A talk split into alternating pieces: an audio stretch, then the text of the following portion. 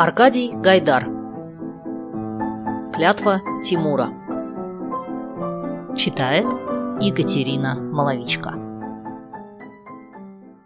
Слава Обложка детиздатовской книги «Тимур и его команда». Книгу держит Коля Колокольчиков. Заикаясь и показывая на книгу, он говорит Квакину. «Не люблю, когда врут. Здесь написано, что когда ты был хулиганом, то я стоял перед тобой бледный. Я никогда ни перед кем не стоял бледный. Это не в моем характере». Квакин добродушно. «Ты стоял весь красный и языком лизал губы. Но вот нос у тебя, кажется, действительно был бледный. Колокольчиков обидчиво. Нос — это не я. Я, — делает энергичный жест, — это вот, вся натура. С досадой. И художник также нарисовал, не похоже. Тимур совсем не такой, показывает на обложку книги. И уж никак не такой, тычет пальцем на прикрепленный к стене рекламный киноплакат. Тимур вот, разворачивает номер районной газеты с портретом Тимура. Стоит прямо, нос кверху, смотрит гордо. Уж если кто в кино и был похож, так это ты да Женя. Гейка снимает трубку телефона и говорит. «Да, слушаю». Над его столиком на картоне надпись «Начальник штаба». Внутри чердака все прибрано, механизировано и модернизировано. От прежнего загадочного беспорядка нет и следа. Вместо чурбаков стоят ветхие стулья, на стенах надписи. «Сорить воспрещается. Не болтайся без дела». Штурвальное колесо с протянутыми от него проводами. Над ним тоже надпись. Без приказа начальника подавать общий сигнал воспрещено. Гейка, недоумевая. «Слушай, Симаков, но ведь мы этой старухе только вечером наполнили двадцативедерную бочку. Что ей в воде, купаться? Плавать?» Слушает. Ах, это не ей, соседке. Берет карандаш, бумагу. Хорошо. Чей дом? Готовится записать, но останавливается и говорит. Дом двоюродной сестры красноармейца Муштакова. С досадой. Ну, знаешь, то двоюродная сестра, то троюродная тетка. Подумав, принесите ей ведра четыре. Мы, в конце концов, не водовозная команда. Положив трубку, зевнул. Смотрит в окно. Заинтересовался. Через окно. Поляна, площадка. Играют ребята в волейбол. Раздается звонок. Гейка сердито плюхается в рваное кресло, хватает трубку, слушает, потом нехотя отвечает. Ничего нового. Все старое. Выглянув в окно. Вот идет почтальон, несет почту. Прикажете вскрыть или оставить до вашего прихода? По узкой тропке между кустов идет почтальон. Общий вид сарая с флагом над крышей. Подошел почтальон к сараю. Крупная надпись «Штаб команды». Почтальон опускает письмо в висячий фанерный ящик. Дергает ручку. Раздается звонок. И почти одновременно ящик с письмами по веревке ползет наверх. По дачной улице с портфелем идет Тимур. Он шагает прямо, пожалуй, даже преувеличенно деловито. За ним с прохладцей в развалочку идут Артем и Юрка. У поворота, в кустах за забором, подозрительная четверка ребят вместе с их вожаком, фигурой. Вдруг четверка насторожилась. Шагает Тимур. Четверка слегка попятилась к забору, ребята принимают рассеянно равнодушный вид. Один из них торопливо прячет за спину окурок. Увидав ребят, Тимур остановился. Сопровождающие его Артем и Юрка мгновенно подтянулись. Не будет ли боя? но фигура несколько иронически и в то же время опасливо стягивает с головы картузишка и, кланяясь, говорит «Знаменитому капитану почет и уважение». Ничего не сказав, Тимур повернулся, шагнул, и опять в развалочку двинулись за ним сопровождающие. Выпитив грудь и искорчив гримасу, передразнивает фигура тимуровскую походку и показывает ему вдогонку кулак. Тимур оборачивается. Фигура быстро делает вид, что эта гримаса относится к одному из его приятелей. С полными ведрами на перерез Тимуру выскакивают Симаков и Левка. Тимур, останавливая их. «Почему днем? Почему не ночью? Тайна?» Симаков со вздохом. «Тайна больше ничего не выходит. Вот вчера темно, тихо. Мы с ведрами во двор, а нам из окошка Передразнивает. «Ребятишки, назад пойдете? Калитку затворите? Вы что же, не могли поспеть пораньше?» Тимуру нерешительно. «Тима, давай наплюем на воду». Тимур недоуменно. «То есть как это, наплюем на воду?» Симаков запинаясь.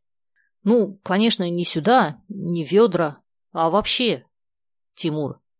«Вообще, надо делать то, что тебе приказано. Кончишь работу, приходи к штабу». Уходит. Бунт. Чердак. Звуки далекой военной музыки. Квакин и Коля Колокольчиков высунулись из окна и слушают. Гейка стоит не шелохнувшись. Музыка обрывается. Гейка поворачивает голову к большой карте Европы.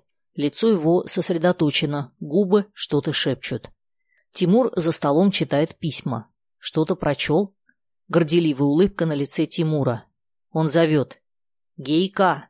Гейка, не отрываясь от карты и не очень охотно. «Есть, Гейка!»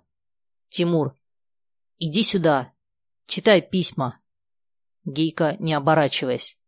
«Знаю, не читая. Дорогой Тимур, нам очень понравилось все, что написано о вашей команде в книге. Ответь, пожалуйста, правда ли все так было или кое-что присочинил писатель. Дальше хвалят тебя и ругают Квакина». Квакин, оборачиваясь. «Ой, как будто нет хуже людей, чем этот Квакин. Тимур, Гейка угадал точно?» Тимур несколько сконфуженно. «Точно». Прислушивается. Кто свистит? Женя, просовываясь в дверь чердака. «Это я». «Тимур, что за безобразие?» Сует ему в руку маленькую районную газету с портретом Тимура. Тимур сконфуженно. «Это действительно безобразие. Я вовсе никого не просил об этом». Женя, тыча пальцем в портрет. «Это не безобразие, хотя тоже безобразие, но я не на это, а вот про это». Внизу под портретом подпись. Пионеры обещают колхозу помочь прополоть огороды. Будут организованы две бригады. Одна Гейки Рахманова, другая Женя Александровой. Женя. Кто обещал? Я ничего не обещала. Я тебе сказала, что полоть не умею. Я повыдергу их с хвостами подряд все, что нужно и не нужно. Запнулась. Кроме того, если я буду копаться в земле, у меня засохнут пальцы, и Ольга не будет учить меня играть на аккордеоне. Тимур. Это, конечно, самое главное. Оборачивается и удивленно смотрит на подошедшего Гейку. Ты что? Может быть, ты отказываешься тоже? Гейка. Да. Щипать траву — это девчачье, а не наше, мужское дело. Тимур. А какое дело наше? Гейка вызывающая. Уже говорил, наше дело — бой и строй. Первая рота направо! Иронически. А ты скоро заставишь меня щипать кур и вязать кружева для подушек. Женя, обозлившись на гейку. Очень глупо, девчачье. Подумаешь, какой воин. Приближая лицо к Тимуру. Что ты на меня уставился? Все равно ты ничего не видишь. Горько. Ты не видишь, что над тобой смеются? Показывает на надписи обстановку чердака. Начальник, кабинет, телефон. Не курите, не сорите. Ты загонял всех ребят своими приказами, а сам сидишь, швыряет газету, и любуешься своими портретами. Тимур бледен. Он дышит тяжело. Он старается сдержаться и отрывисто, но еще пытаясь улыбнуться, говорит. «Женя, что ты говоришь?» Уйди и сначала подумай. Берет ее за руку. Женя запальчиво. Была команда, было весело, а теперь тоска, бухгалтерия, обыкновенная контора. Тимур в бешенстве. Контора? Иди, уходи прочь. Играй на своей перламутровой гармошке, белоручка. Женя, сощурив глаза. Я? Я белоручка?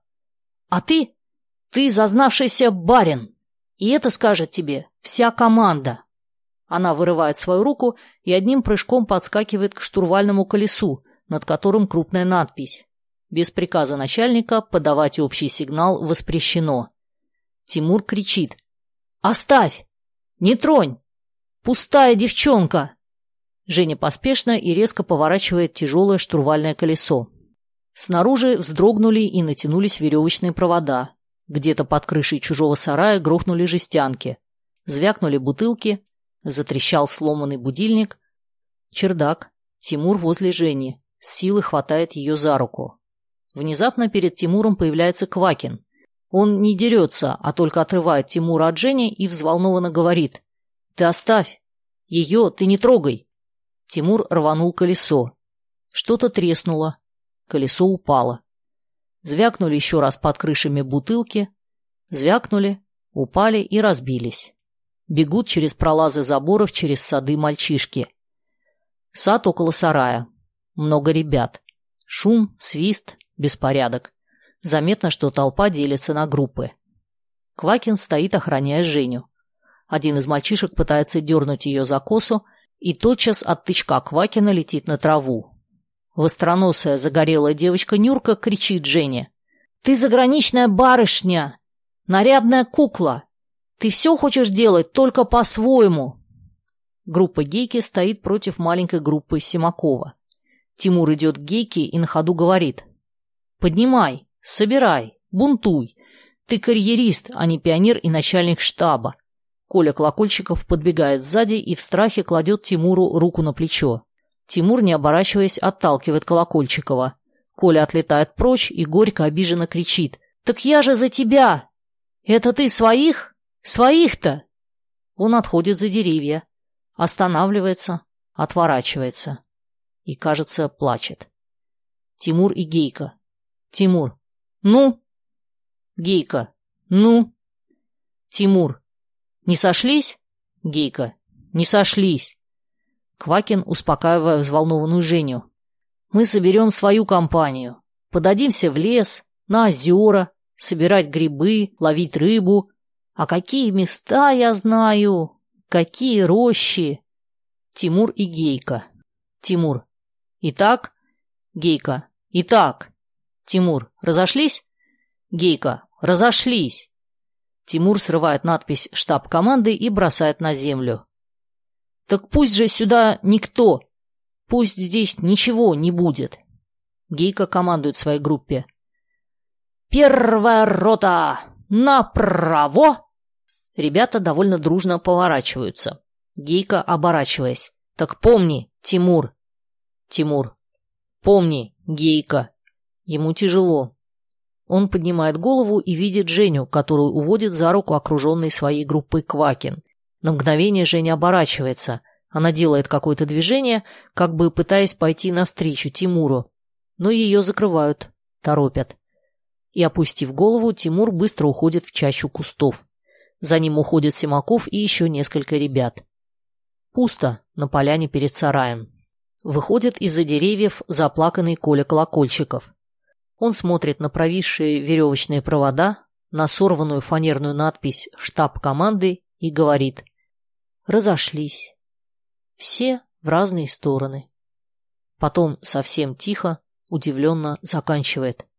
«А какая была команда?» Пауза. «Какие люди!» В разные стороны. Река. На берегу Тимур. В руках у него дешевенький клеенчатый портфель. Сидя на траве, он расстегивает портфель, просматривает какие-то бумаги. Развернул газету. Читает текст. Пионеры обещают колхозу помочь. Смотрит на свой портрет.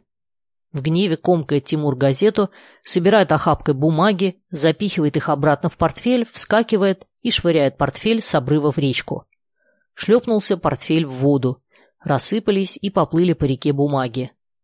Плывут бумаги, ребят волны, красивые зеленые берега.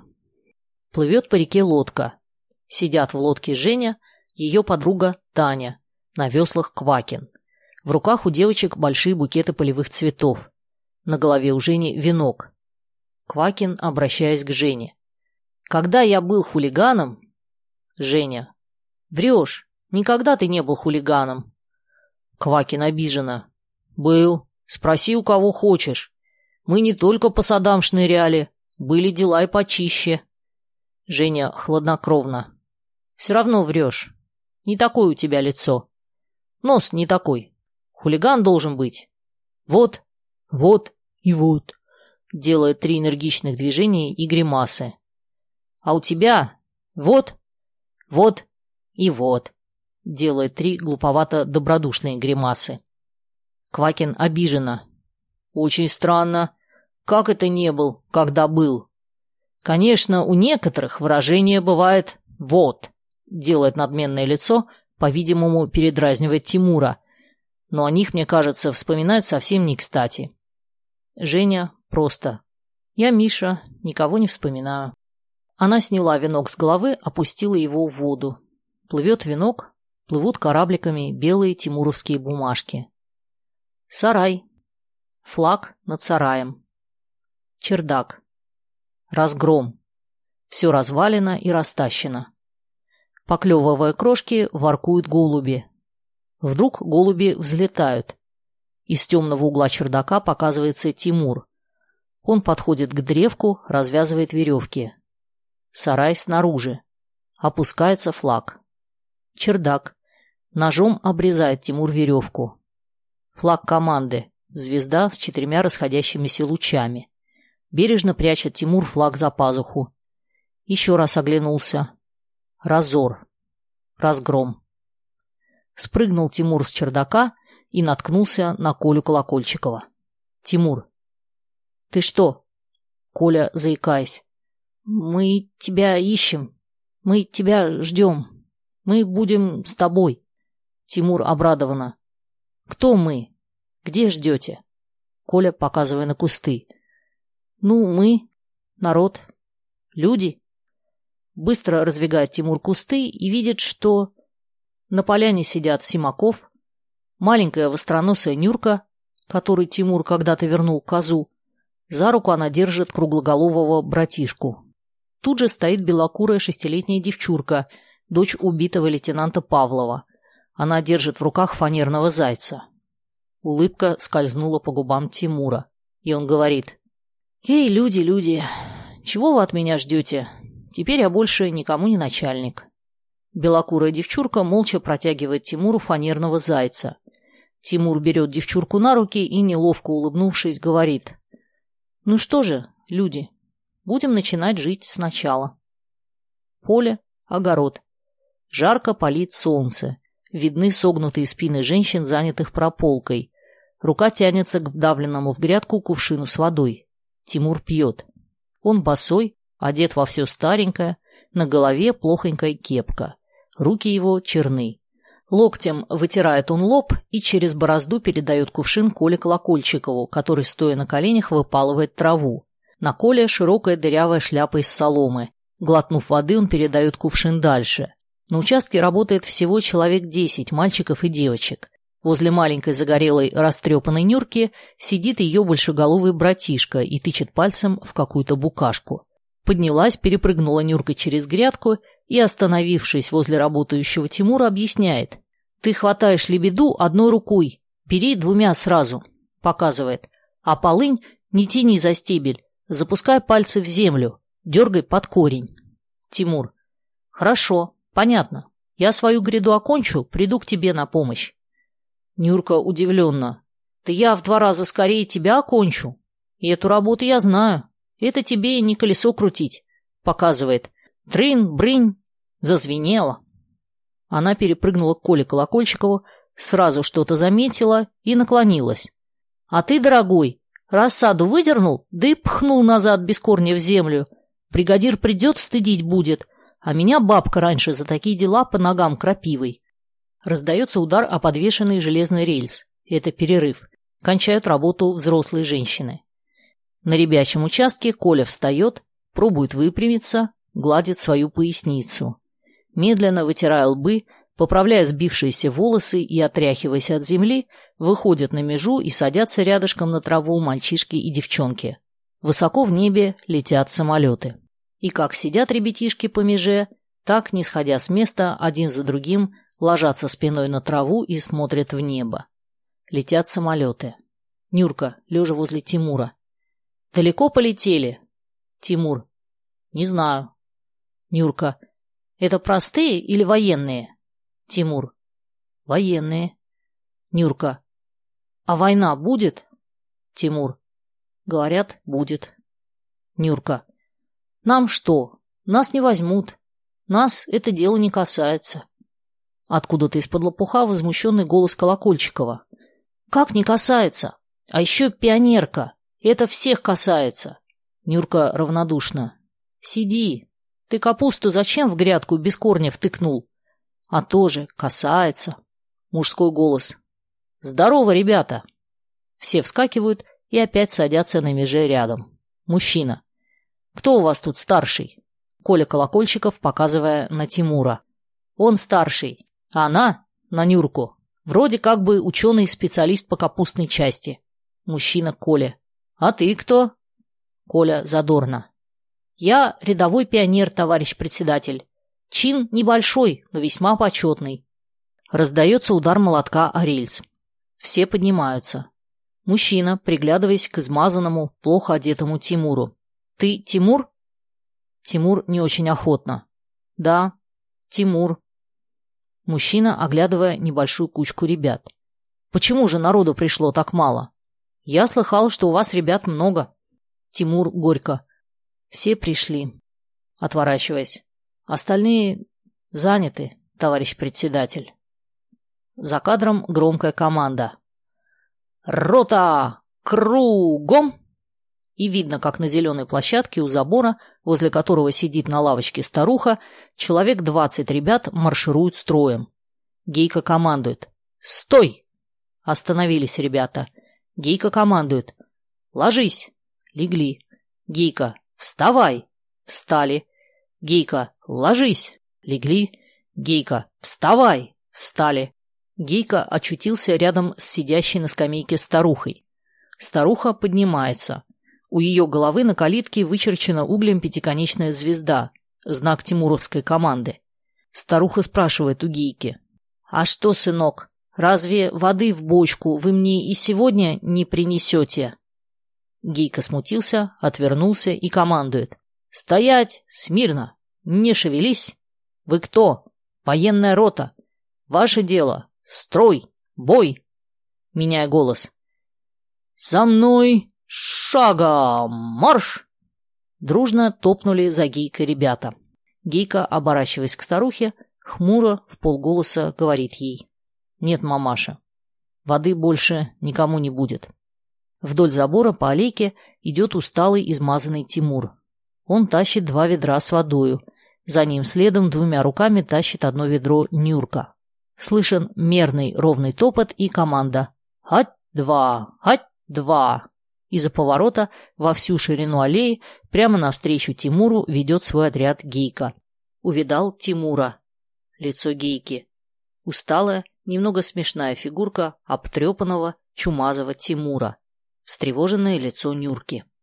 Шагает отряд. Удивленные лица всей первой шеренги отряда. Гейка сурово, «Хать-два! Хать-два!» Отряд идет прямо на Тимура. Тимур оборачивается и видит, что Нюрке нести ведро трудно. Тогда он продолжает идти, не сворачивая. Большой отряд и Тимур с маленькой Нюркой сближаются почти вплотную. Гейка не выдерживает и зло командует. «Полоборота! Направо!» Отряд сворачивает и обходит Тимура и Нюрку. Гейка зло, но почти с восхищением. Упрямый черт! Кричит. Полоборота! Налево! Тимур, продолжая идти, говорит Нюрке насмешливо, но удовлетворенно. Кутузов. Барклай де Толли. Экон команду рявкнул. Музыка аккордеона. На террасу поднимается полковник Александров. Аккордеон внезапно смолкает. Навстречу отцу выскакивает Женя. За ней Ольга. Женя бросается отцу на шею, виснет, болтает ногами и, счастливая, ревниво отталкивает Ольгу. Ольга.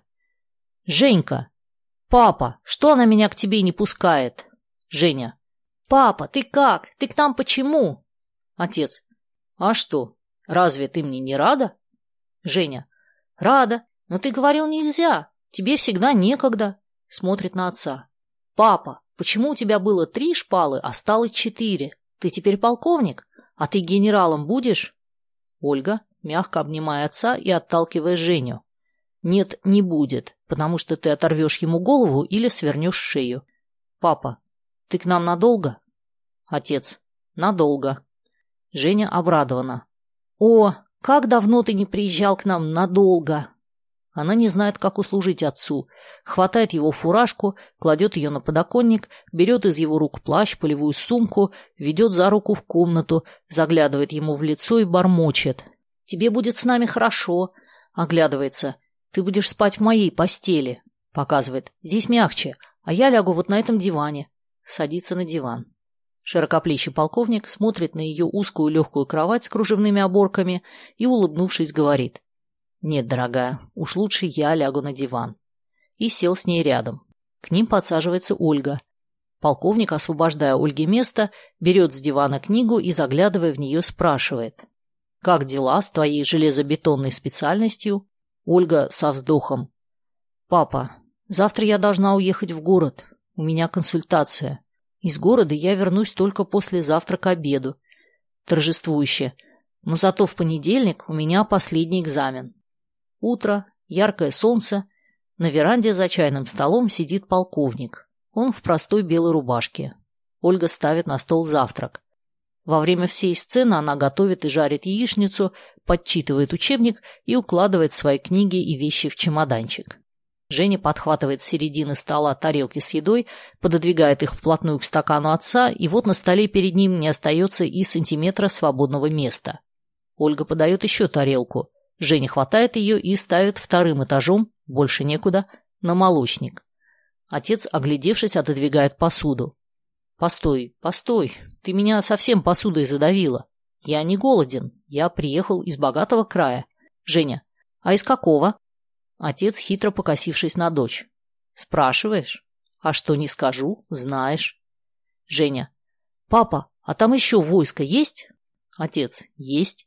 Женя, «Но лучше твоего танкового полка уж, наверное, нигде нету. Я так давно решила». Отец добродушно. «Ну, конечно. Если ты так решила, то тогда нету. Женя, а если бы сам нарком? Отец, он, он бы, вероятно, еще подумал. Женя со смехом. Я не могу думать. Я уже сказал об этом всем своим друзьям и подругам. Отец, у тебя друзей много? И, конечно, из них Тимур первый. Ольга, ну как же? Женя, почему его и вчера, и сегодня не видно? Лицо Жени. Растерялась. Отец, поддразнивая. «Что же ты так вспыхнула?» А я его по пути с другой девчонкой встретил. После паузы успокоительно. Он был чумазый, и они несли в ведрах воду. Ты его позови сюда, Женя. Женя встала. Она, по-видимому, хочет что-то сказать отцу, но Ольга не так поняла ее движение и остановила. «Женя, погоди, не сейчас. Папа приехал надолго и ты еще Тимура сто раз позвать успеешь. Женя, вспыхнув. Я? Позвать? Ты ничего не понимаешь. Полковник посмотрел на Женю. На глазах у нее слезы. Полковник. Женя, что с тобой? Она быстро проводит пальцами по ресницам и говорит задумчиво. Ничего. Папа, на земле все говорят. Война и война. Папа, посмотри, какое небо голубое. Мы будем ходить в лес, на речку, купаться, кататься на лодке, и ты будешь не полковник, не рабочий, не служащий, а просто папа. Пытливо заглядывает ему в глаза. Так не бывает? Ну хорошо, пусть ненадолго, только на один месяц. Мы будем жить весело. Если у тебя есть деньги, ты подари мне патефон. Мы будем заводить марши, танцы. Папа, я что-то говорю, говорю, а сама знаю, что это глупости. Но мне хорошо, и я при тебе не могу говорить иначе. Ольга, укоризненно отодвигая стакан. «Женя, когда ты так говоришь, я не могу пить чай. Вот видишь, и папа ничего не ест тоже. Ты говори что-нибудь поспокойнее и попроще». Женя, зажмуриваясь. «Ах, это просто! Это все очень просто!» Отец меняет тему разговора. «Мы попьем чаю, проводим на вокзал Ольгу и пойдем гулять. Ты покажешь мне ваш сад, ваш штаб, ты позовешь Тимура. Женя опять растерявшись. Его, наверное, дома нет. Они в колхозе, на работе. Отец добродушно. А ты почему не на работе? Женя, совсем растерявшись. Я не знаю. Там, наверное, уже есть люди. И больше туда не нужно. Полковник, заглядывая Жене в лицо. Ты что-то краснеешь, путаешься. Женя, сядь и скажи мне правду. Тропкой по роще парку идут возвращающиеся с работы Тимур, Нюрка и ее маленький братишка. В руках у них прополочные тяпки. В лесу слышен далекий свист. Тимур, передавая Нюрке свою тяпку. «Ты иди, а я пойду напрямик», — показывает. Рощей. Нюрка. «Завтра на работу опять в то же время?» Тимур. «И завтра, и послезавтра. Людей у нас теперь мало, а что обещано, то будет сделано». Взглядывает Нюрке в лицо. «Почему у тебя на носу ссадина?» Нюрка беспечно. «Эка беда, ссадина. Кабы на ноге или руке, а я не носом работать буду. Тимур скрылся в кустах. Нюркин братишка-малыш, показывая палец. «А у меня, Нюрка, на пальце царапина». Нюрка добродушно. «И тебе не беда. Ты все равно большой лодырь». Насторожилась. В роще повторяется свист. Тимур выходит на маленькую поляну. Окрик. «Стой!» Тимур остановился. Его окружает шайка под командой фигуры. Фигура. «Ну, теперь мы тебе покажем». Тимур смотрит на фигуру и, пожав плечами, свысока спрашивает. «А что ты, фигура, со мной можешь сделать?» Фигура озадачена. «Как что? Мы тебя изобьем, почем попало». Тимур после паузы. «Бей, но до смерти ты меня не заколотишь, а наши узнают, и тебе самому спуска не будет». Фигура. Врешь. У тебя больше нет команды. Ваша команда кончилась. Разлетелась. Теперь опять мы. Сила. Тимур. Кончилась. Разлетелась. Это наше, а не твое дело. Ну, бей. Видишь, я уже и глаза зажмурил. Фигура после колебания, ударить Тимура или нет, говорит грозно и удивленно. У тебя две жизни или одна? Ты со мной как разговариваешь? О чем думаешь? Тимур трогает фигуру за рукав и совсем неожиданно спрашивает. Фигура, ты стихи любишь? Фигура вылупил глаза, удивлен до крайности. Чего? Тимур. Стихи. Ну вот, например. Отец, отец, дай руку мне. Ты чувствуешь, моя в огне.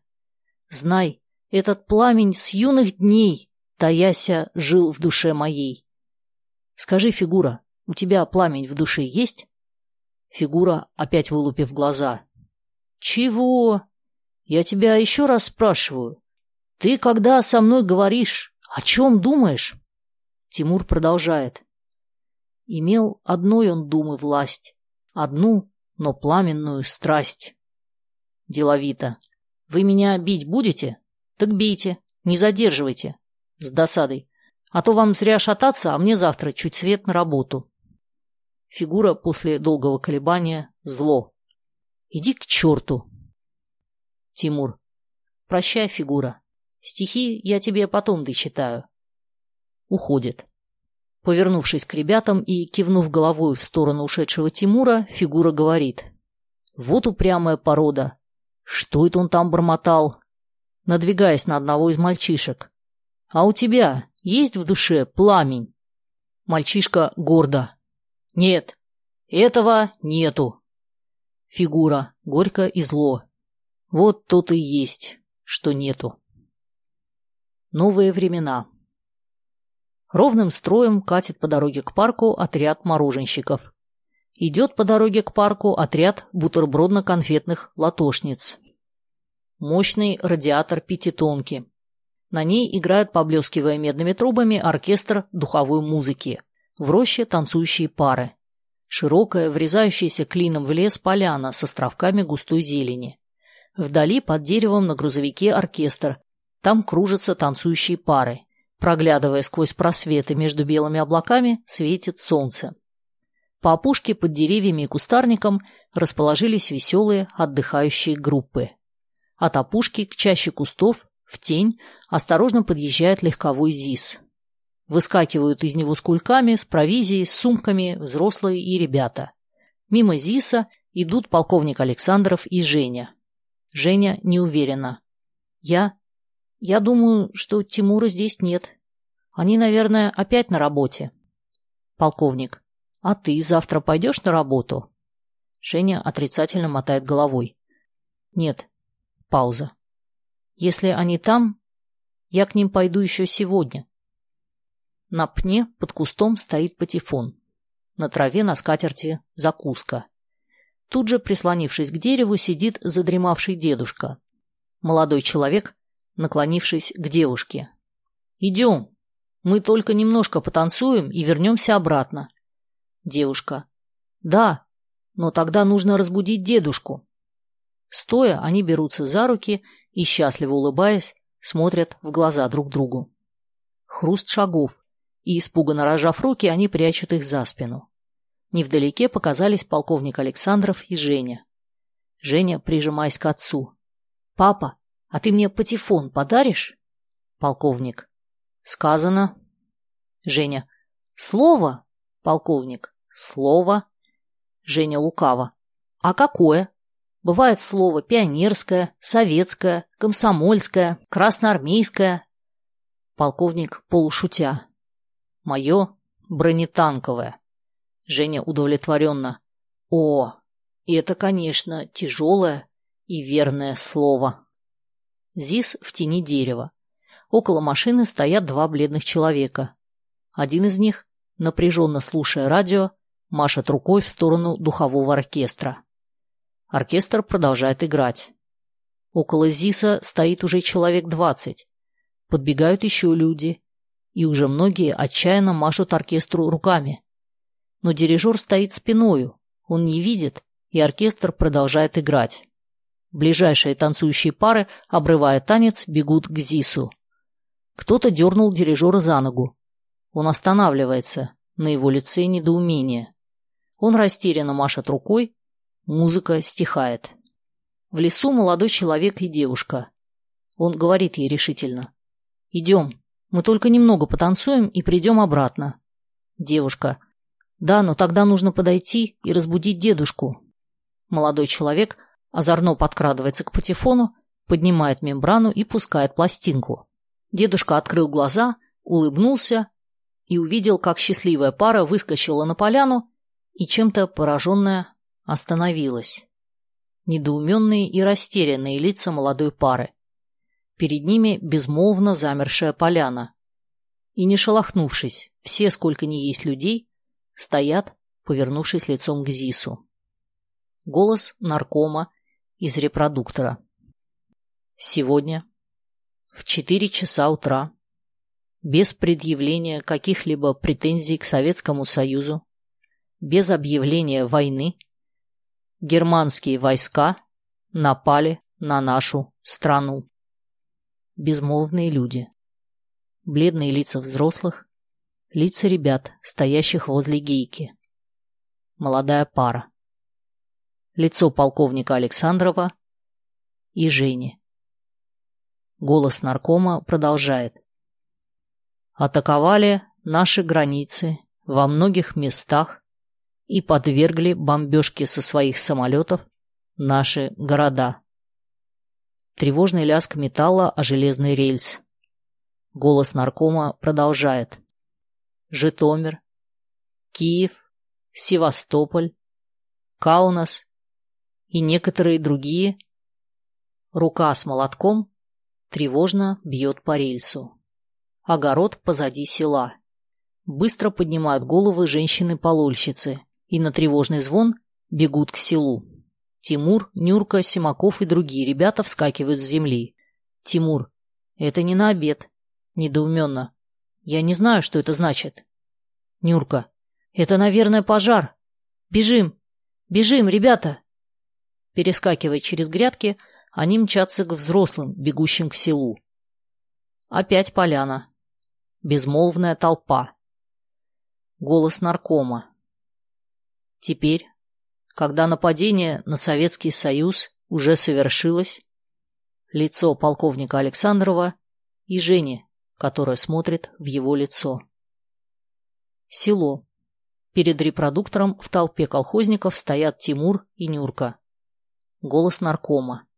Советским правительством дан нашим войскам приказ отбить разбойничье нападение и изгнать германские войска с территории нашей Родины.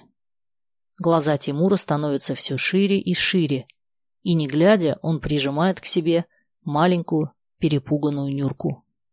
В музыке нарастающий гул самолетов, звук сигнальных труб и могучий гром артиллерии. Настольный календарь. Воскресенье, 22 июня 1941 года. На столе рядом с календарем лежат крепкие командирские пояс, ремни, полевая сумка и револьвер в кожаной кобуре. Рука берется за пояс.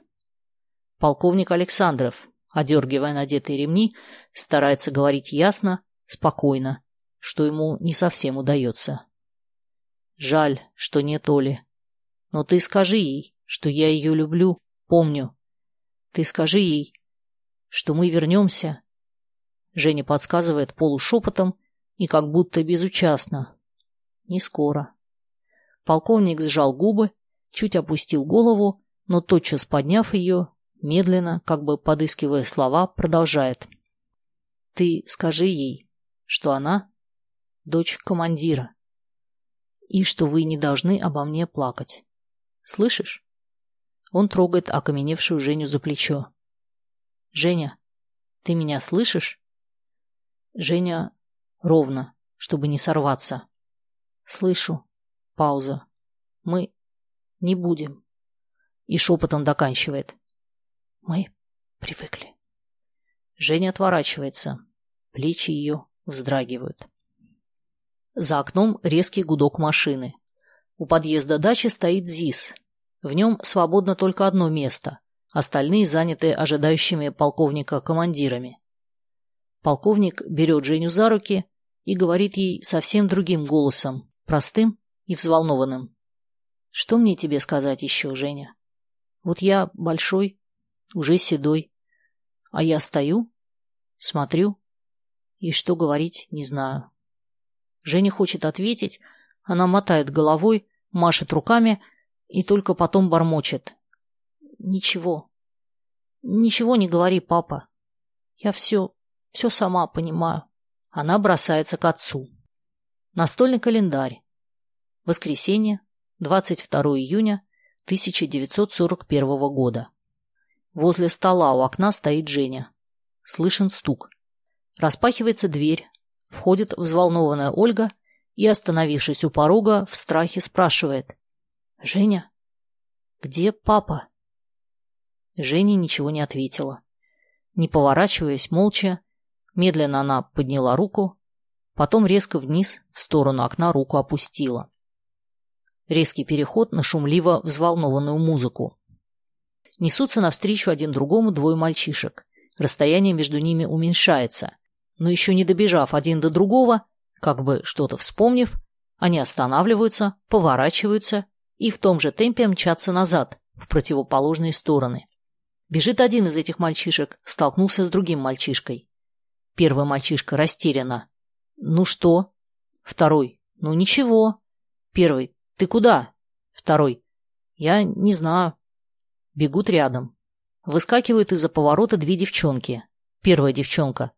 «Мальчики, погодите, и мы с вами!» Первый мальчишка зло. «С нами, с нами. Мы никуда сами!» Обгоняя их, по улице рысью промчались два кавалериста. Густая полоска кустарника разделяет две тропки. По одной шагает Гейка, по другой — Квакин. В просвет между кустами они увидали один другого. Сразу замедлили шаг. Гейка Квакину. «Ты куда?» Квакин, обламывая веточку и небрежно ею обмахиваясь. Я гуляю. А ты? Гейка хочет что-то сказать, но раздумал. Потом махнул рукой и буркнул. Ну и гуляй своей. А я своей стороной. Разошлись. Сарай. Опущенные провисшие провода. Возле сарая бестолково мечется несколько ребятишек. Выглянули из-за забора сразу три головы. Увидав, что они не первые, нахохлились. И одна голова кричит сердито. «Вы сюда зачем? Это не ваше место!» Пробирается кустами к сараю Квакин. С противоположной стороны пробирается кустами к сараю Гейка. Столкнулись. Гейка Квакину. «Гуляешь?» Квакин, сделав Гейке страшную гримасу. «Гуляю!» Поворачивается и бежит к сараю. За ним Гейка. Поляна. Увидав двух выжаков, бросились к ним навстречу мальчики. Разом перепрыгнула через забор тройка. Подбегают еще мальчишки.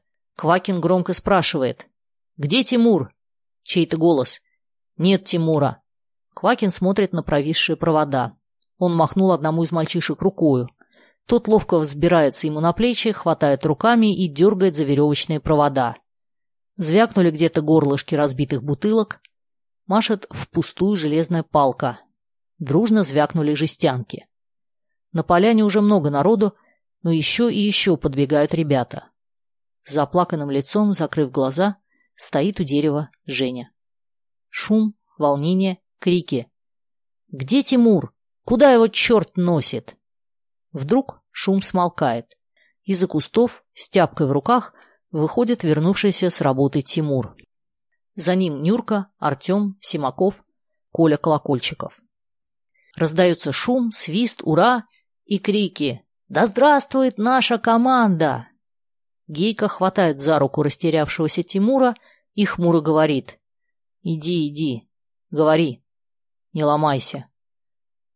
У калитки дачи Александровых раздается команда «Взвод!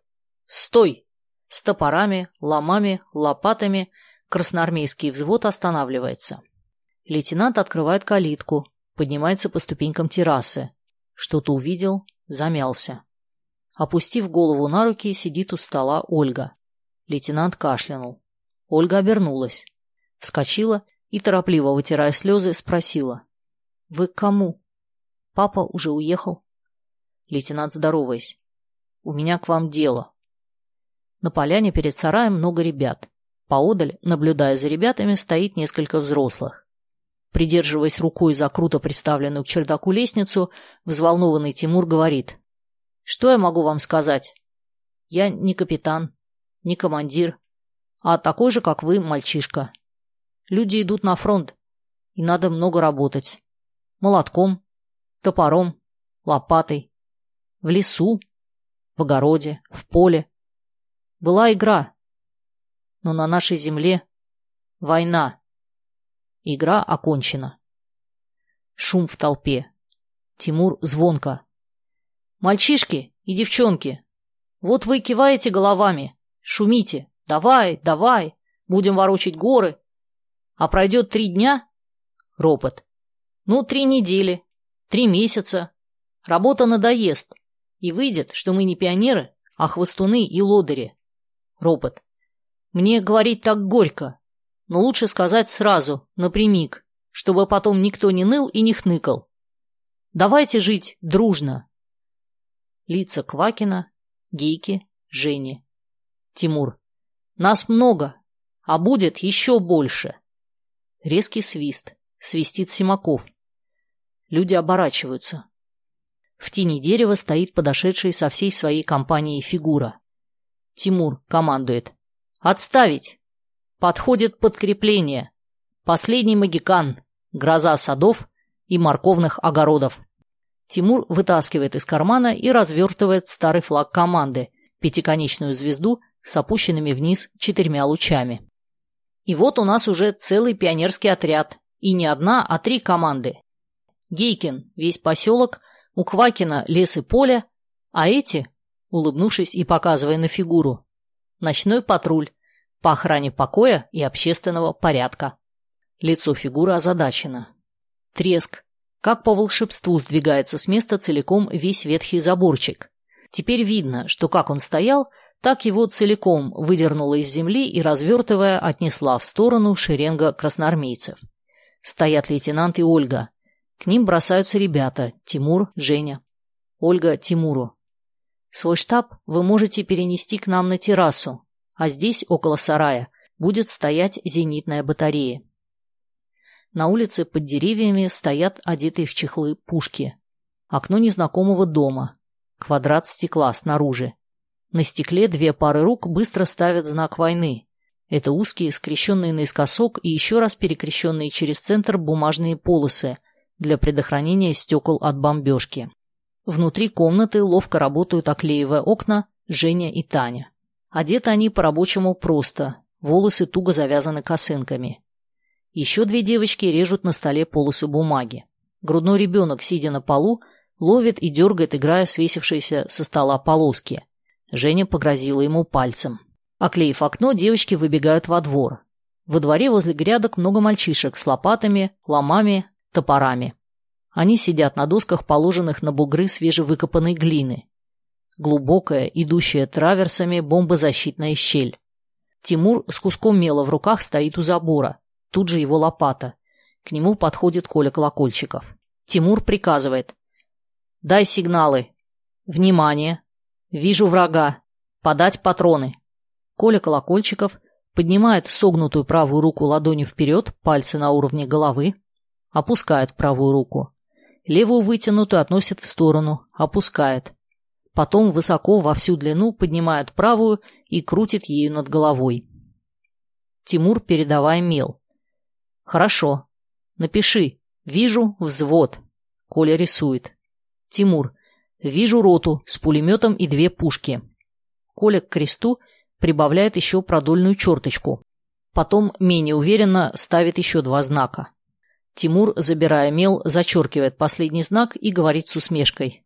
«Обедать будешь после. Пулемет на плане обозначается так», — рисует. «А это у тебя не пулемет, а кошевар с походной кухней». Гейка, поднимаясь, командует. «Становись на работу!» Ребята хватают топоры, грабли и лопаты. Один из них прыгает в узкую земляную траншею, другие тянут доски, пилят и рубят крепежные стойки. Женя, подходя к взявшему лопату Тимуру. «Мы побежали. Мы пойдем к комсомолкам. Шить мешки и брезентовые рукавицы. Там нас ждет Оля». Тимур. «Никуда вы не побежали. Собирай девчонок, идите на огороды». Женя жалобно. «Ну, Тима, мы только недавно оттуда. Нас прогнали. Квакин нагнал туда столько народу, что председатель нам велел уходить обратно. Если не веришь, — показывает в сторону улицы, — спроси у фигуры». Тимур строго. «Не зови его больше фигурой. Зови Васькой». Женя, улыбаясь. «Есть фигуру звать Васькой». Улица. Фигура и с ним еще несколько мальчишек несут ведро, мочальную кисть и свертки бумаги. Не держась за руль, лихо прокатил мимо них щеголеватый, в брюках гольф, паренек-велосипедист. Ребята останавливаются у забора, приклеивают белый лист. Приказ штаба противовоздушной обороны номер один. Второй лист – лозунг. Тыл. Помогай фронту защищать Родину. Полюбовавшись на свою работу, фигура сухой тряпкой разглаживает бумагу. Щеголеватый паренек соскочил с велосипеда и, расталкивая ребят, читает приказ. Фигура, давая тычка пареньку. «Кати, кати! Не для таких лодырей про эти дела писано!» Паренек обиженно попятился. Поле. Очень много голов склонилось над грядами. Раздается русская песня, но слова ее не все знают, и поэтому поющие часто повторяют одни и те же строки. «Эх ты, степь моя, степь широкая, Степь широкая, да раздольная. Квакин, поднимая голову, говорит Симакову. Когда я был хулиганом, я совсем не знал, что полоть капусту — это тоже трудно. Степь широкая, степь раздольная. Квакин выпрямился и говорит задумчиво. Когда я буду красноармейцем, тогда я буду... Симаков. «Ну и что ты тогда будешь?» Квакин гордо. «А вот увидишь, что я тогда буду». Ночь. Дачный поселок точно вымер. Тявкает собака. Шаги. Силуэт патруля. Это какой-то комсомолец и Ольга. Они с противогазами. Чужая комната. Яркий электрический свет. Старуха подходит и поправляет одеяло, закрывающее окно. Рядом с окном этажерка. На ней спит кошка. Старуха подходит к дивану, где спит возле игрушек малыш, берет его на руки и уносит. Кошка на этажерке просыпается, открывает пасть и, потягиваясь, выпускает когти. Ночь. Идут Тимур, фигура и еще четверо из ночного патруля. Тимур прощается с фигурой. «Вася, я на тебя надеюсь. Ты смотри, не того, чтобы все было как надо». Фигура хмуро. «Капитан, у меня или уже как не надо, или уже все как надо. А на две стороны я никогда не работаю». Разошлись. Плывут светлячками затемненные фары. Возле фигуры бесшумно остановилась легковая машина. Открывается дверца и виден силуэт головы человека. Человек спрашивает. «Мальчики, как проехать к штабу противовоздушной обороны?» Фигура после паузы. «Сначала скажи быстро, как зовут Ворошилова?» Человек, не запинаясь, отвечает. «Климент Ефремович». Фигура. «Откуда он родом?» «Донецкий слесарь из Луганска». Фигура. Первый поворот налево, второй переулок направо. Там вас остановят. Машина отъезжает. Голос из машины. Молодец. Ты хитер, парень. Фигура хмуро своим ребятам. Пятнадцать лет все за хитрость ругали, а вот хоть один раз да похвалили. Светлая комната. Изогнувшись, прыгнула с этажерки кошка на закрывающее окно одеяло, вцепилась в него когтями и сорвала неплотно прибитый край. Улица. Узкий, но яркий луч света падает со второго этажа на патруль фигуры. Фигура бросается к дверям дома и стучит кулаками и ногами. Другая комната. Заснула старуха возле кровати ребенка. Отчаянно колотят в дверь ребята. Проворно по водосточной трубе, потом по карнизу лезет фигура к освещенному окошку, добрался и громко стучит в переплет рамы. Вдруг раздается зловещий вой сирены и паровозных гудков. Это воздушная тревога. Ребята шарахнулись внизу от двери. Фигура сверху кричит. «Вы куда? Лезь через забор! Пробирайся в дом с черного хода!» Ударила зенитная батарея. Искаженное лицо фигуры. Он смотрит вниз, собираясь прыгнуть в темноту. Но вот он выпрямляется и, придерживаясь раскинутыми руками за шероховатую стену, закрывает своей спиной узкую полоску света. Удар. Еще удар. Прожектор. Тени возле зенитки. Женя проснулась. Вскочила, надела на плечо противогаз. Дрожащими руками схватила со стола и поцеловала фотографию отца. Выбежала на улицу. Удар. Недалеко от входа в подвал бомбоубежища, взявшись за руки, торопливо шагают цепочкой совсем маленькие ребятишки с няньками, очевидно, из детского сада. Один малыш тащит игрушечного слона и, задрав голову к небу, спотыкается. Их встречают Ольга и дежурный комсомолец. Из-за его спины выглядывает лицо Жени. Ольга, заметив Женю. «Женя, иди вниз. Здесь без тебя обойдутся». Женя хватает спотыкающегося малыша. «Я сейчас. Я только возьму вот этого». Берет малыша на руки. Гул приближающихся самолетов. Удар. Разрывы зениток. Малыш Женя доверчиво. «Это гром?» Женя. «Да, это гром». Опять удар и треск зенитного пулемета. Малыш. «Потом будет дождь?» Женя, пригнувшись и опасливо глянув на небо. «Да, потом будет дождь». Удар. Длинная очередь из пулеметов. Трассирующие пули в небе. Малыш. «А потом будет хорошая погода?» Женя, скрываясь за тяжелой дверью бомбоубежища, говорит торопливо. «Да-да, потом будет очень хорошая погода». Удар. Стоит, заслоняя собой свет фигура. Снизу, откуда-то из-под кустов, ему кричат. «Васька, скорее вниз прыгай! Что ты думаешь?» Фигура злорадна. Имел одной он думы власть, одну, но пламенную страсть. Трусы, а что скажет наш капитан? Я ему обещал, что все будет сделано, как надо. Бегут взрослые дружинники. Влезают через окошко в дом, и с улицы видно, как гаснет свет. Выстрелы стихают. Фигура прыгает вниз, в полисадник. К нему подбегают товарищи. На лице фигуры полоска крови. Один из мальчишек в страхе спрашивает. «Ты что? Ты ранен?» Фигура гордо. «Да». Когда прыгал, зацепился щекой за бельевую веревку. Возле террасы стоят лопаты, грабли, топоры, доски. По лестнице сбегает несколько мальчишек. Разобрали инструмент и убежали. На террасе возле Тимура Гейка, Квакин, Колокольчиков, Женя, Фигура и другие мальчишки и девчонки. Вошел почтальон и внес квадратный, запакованный в картон сверток. Он говорит Жене, «Распишись, тебе из города посылка, а твоей сестре письмо». Женя, расписываясь и волнуясь. «Что это такое?» Берет письмо. «Почему письмо от папы не мне, а только Ольге?» На столе стоит патефон. Женя, закусив губу, чуть не плача. «Папа!» Он вспомнил.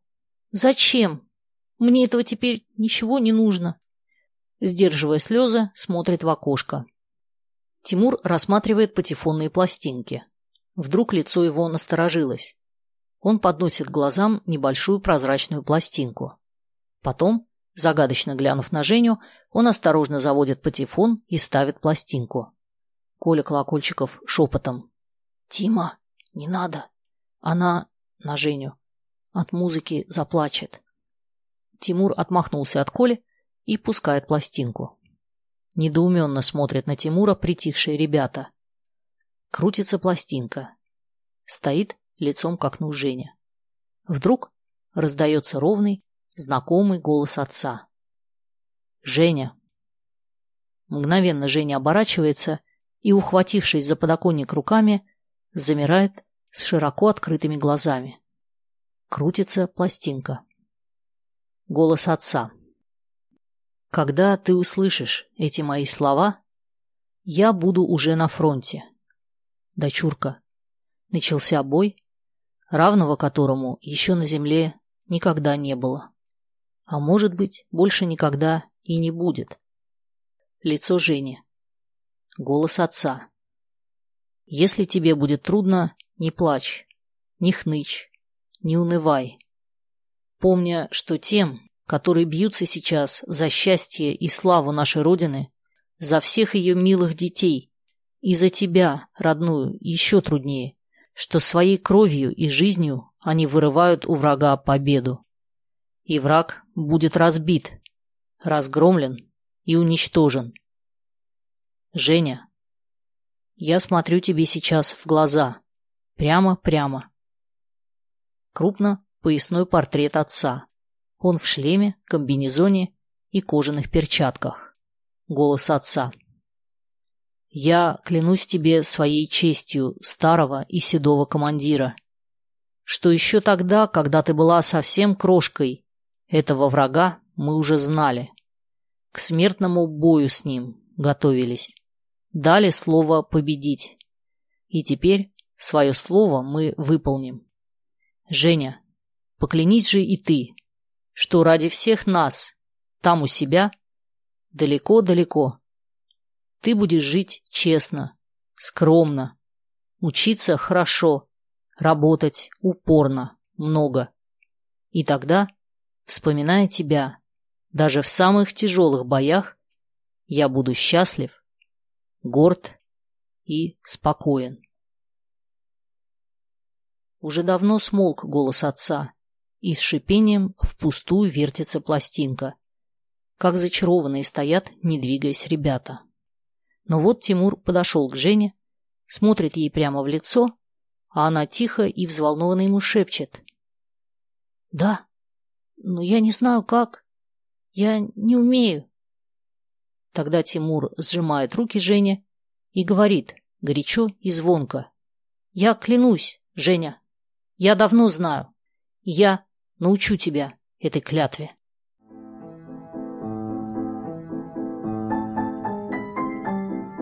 Спасибо, что послушали эту аудиокнигу. Если вам понравилось, подпишитесь на мои каналы «Слушатель» и «История о песнях» в ваших любимых приложениях и в Телеграм. И, конечно, поделитесь с друзьями. Я ценю вашу поддержку.